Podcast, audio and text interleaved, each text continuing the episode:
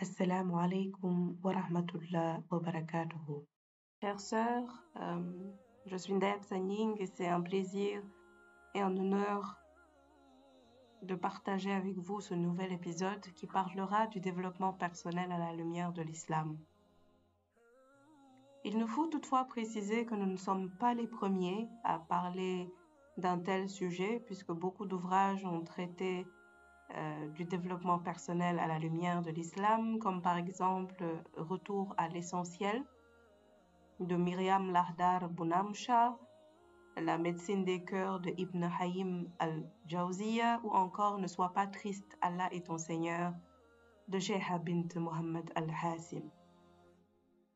Et si vous avez eu l'occasion de lire ces ouvrages, le fil conducteur reste la spiritualité à travers la relation entre l'individu et son Seigneur. Comment nous connaître nous-mêmes et le connaître lui? Un hadith Hutsi nous rapporte d'ailleurs qu'Allah subhanahu wa ta'ala nous dit Connaissez-moi avant de m'adorer car celui d'entre vous qui ne me connaît pas, comment peut-il m'adorer? Et le tawhid, la reconnaissance d'Allah comme étant Dieu unique, le fait de le connaître, ses noms, ses attributs, ainsi que nos actes d'adoration en vue de recevoir sa miséricorde, tout ça nous mène sans nul doute à un changement de comportement, à la bonification de nos actions et à notre épanouissement. Le développement personnel regroupe bien entendu toutes les pratiques permettant la connaissance de soi, la valorisation des talents et potentiels, l'amélioration de la qualité de vie, notre bien-être, et à un certain niveau, le développement personnel nous permet de réaliser nos aspirations et nos rêves. Et dans notre quête de développement personnel, il nous faut prendre conscience des quatre fondamentaux à garder en tête. Ces fondamentaux, vous les retrouverez dans toutes les pratiques en rapport avec le développement personnel. Il s'agit de l'acceptation de soi, que cela soit physiquement, spirituellement, mentalement, la discipline, la rigueur avec laquelle nous exécutons ou nous atteignons nos objectifs, le détachement, le lâcher-prise, le fait de comprendre que nous ne maîtrisons pas tout, et enfin l'altruisme, parce que dans le développement personnel, il est également bon d'intégrer le relationnel et la relation que nous avons avec les autres. Parlons de l'acceptation de soi. Nous pratiquons l'école de la vie, nous, apprenons de la vie, des leçons que nous n'oublions pas de sitôt d'ailleurs. Ou bien nous allons à l'école pour la plupart, nous y passons des dizaines et des dizaines d'années, que cela soit l'école française ou l'école coranique. Nous allons à l'université pour certains. Mais tout cela pourquoi Pour acquérir de la connaissance, pour nous bonifier, pour ne pas être des coquilles vides, comme disait l'une de nos institutrices? Mais quel genre de connaissances apprenons-nous? À quel âge, à quel moment apprenons-nous à nous connaître et à nous accepter? Parce que nous avons des talents, innés ou acquis, mais à quel moment prenons-nous le temps de les développer? Nous sommes en perpétuelle recherche de l'amélioration de notre qualité de vie. Nous travaillons beaucoup.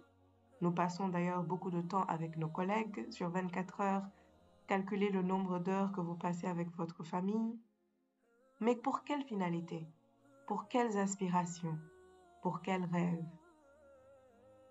Dans notre quête vers le bien-être matériel, n'oublions pas notre développement personnel. N'oublions pas que Dieu nous a envoyés sur terre pour que nous l'adorions. Le noble Coran nous dit, à la sourate 2, Al-Baqarah, verset 21, Ô homme, adorez votre Seigneur qui vous a créé, vous et ceux qui vous ont précédés. Ainsi atteindriez-vous à la piété. Sourate 2, verset 21. يا ايها الناس اعبدوا ربكم الذي خلقكم والذين من قبلكم لعلكم تتقون Le deuxième fondement du développement personnel que l'on retrouve en l'islam est la discipline. Et pour moi, l'exercice de développement personnel le plus complet, ce sont les ablutions mineures et majeures, mais c'est surtout la prière. Chères sœurs, lorsque nous faisons nos ablutions, réalisons-nous que les membres de notre corps auraient pu ne pas exister? Est-ce que nous prenons conscience à chaque fois que nous lavons nos mains jusqu'au poignet Rendons-nous grâce à Allah? Lorsque nous nous rinçons la bouche trois fois, nous rappelons-nous qu'il ne faut pas calomnier, ni médire, qu'il ne faut pas proférer de paroles qui pourraient nuire? Lorsque nous nous rinçons le nez trois fois, réalisons-nous que nous aurions pu manquer d'air et ne plus respirer. Lorsque nous nous lavons le visage, réalisons-nous, chères sœurs, que plus nous sommes naturels et plus nous passons cette étape avec aisance. Puis nous lavons le bras droit jusqu'au coude à trois reprises, le bras gauche jusqu'au coude à trois reprises. Est-ce que nous prenons conscience en ces moments-là du fait que nous aurions pu être privés de ses membres Subhanallah. Nous passons ensuite la main mouillée sur la tête, nous cherchons à mouiller nos cheveux, les vrais. Nous nous lavons les oreilles et cela nous rappelle que nous devons éviter d'écouter le blâmable.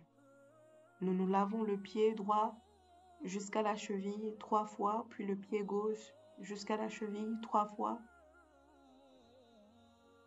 Les ablutions mineures que je viens de décrire nous permettent d'être nous-mêmes, de nous regarder devant le miroir, de voir notre visage au naturel, sans artifice. Nous nous acceptons tels que nous sommes et nous rendons grâce pour ce que nous sommes, en aspirant à être meilleurs.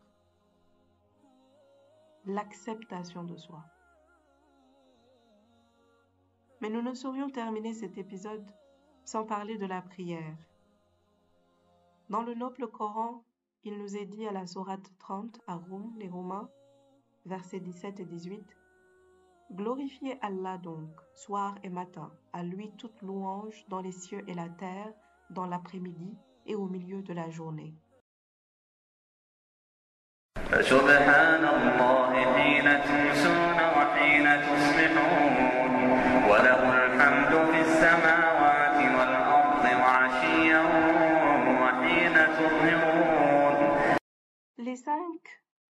Les cinq, prières. Fajr, Dhuhr, Asr, Maghrib et Isha sont des rendez-vous auxquels notre religion nous invite. Nous ne daignerions pas venir en retard à une réunion professionnelle, n'est-ce pas? La prière nous éduque. La prière accomplie à heures régulières, bien précises, nous apprend la rigueur de la gestion du temps et la ponctualité. Nous comprenons que la journée est donc faite de différents temps d'activité et qu'il y a un temps pour tout, dont un pour la prière. Mes chères sœurs, avant de prier, il nous est demandé d'avoir nos ablutions, bien entendu d'être bien couvertes, mais surtout d'avoir une intention sincère de nous préparer à la prière dans notre cœur. Puis nous entamons notre prière, essentiellement en trois éléments, le sentiment d'humilité devant la majesté de Dieu, la reconnaissance de sa supériorité et l'adoption par notre corps et nos organes d'ailleurs de la posture de respect nécessaire. Mais avec quoi commençons-nous la prière? Le takbir. Allah Akbar. Allah est plus grand. Nous attestons, mesdames, qu'il est le plus grand. Alors pourquoi nous inquiétons-nous? Lâchons prise, détachons-nous. Nous reconnaissons qu'il est le seul sur lequel nous pouvons compter. Lors de la prière, d'ailleurs, nous restons plusieurs minutes en situation immobile, à la merci de tout. Nous récitons des sourates, nous nous penchons, nous nous redressons, nous nous prosternons. Est-ce que nous réalisons que chacune de ces postures fait appel à nos muscles, à nos articulations mais aussi à notre mental, à notre méditation? Chers sœurs, je ne sais pas si cela vous arrive aussi, mais la prosternation, le front contre le sol, sujud, me procure un bien-être que je ne pense pas pouvoir décrire. Les scientifiques l'ont d'ailleurs démontré, comme le docteur Gharib Jama dans sa revue intitulée Le secret de la prière et la prosternation, le détachement et le lâcher-prise à cet instant où on est seul avec son Seigneur.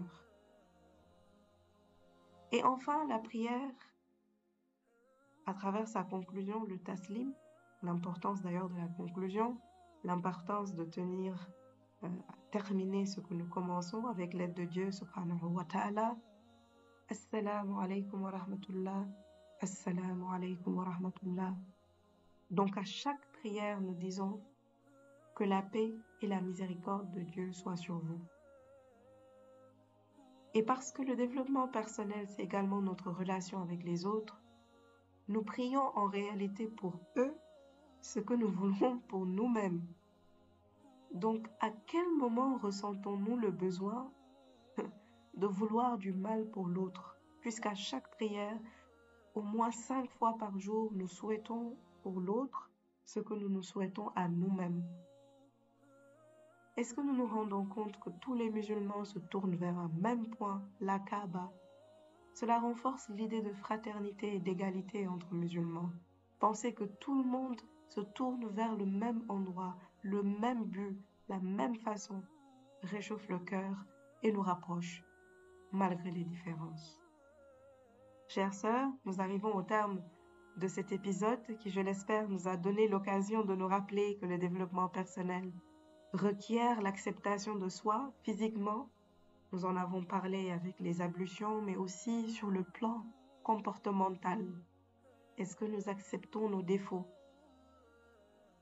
la discipline. Est-ce que nous avons la rigueur qu'il faut pour entretenir la relation que nous avons avec le Seigneur? Le détachement, le lâcher-prise, est-ce que nous lui faisons confiance? Est-ce que nous attestons qu'il est celui qui décide de tout, que cette décision nous paraisse à nous humains bonne ou mauvaise?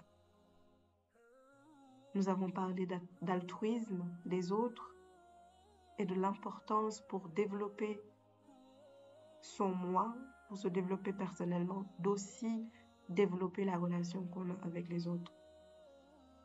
Rendons donc grâce à Allah, puisse-t-il nous pardonner tout manquement et nous faciliter tout acte menant à sa miséricorde. Nous demandons aide auprès de lui et plaçons notre confiance en lui. Rendez-vous est donc pris pour le prochain épisode qui parlera de la critique positive, Inch'Allah.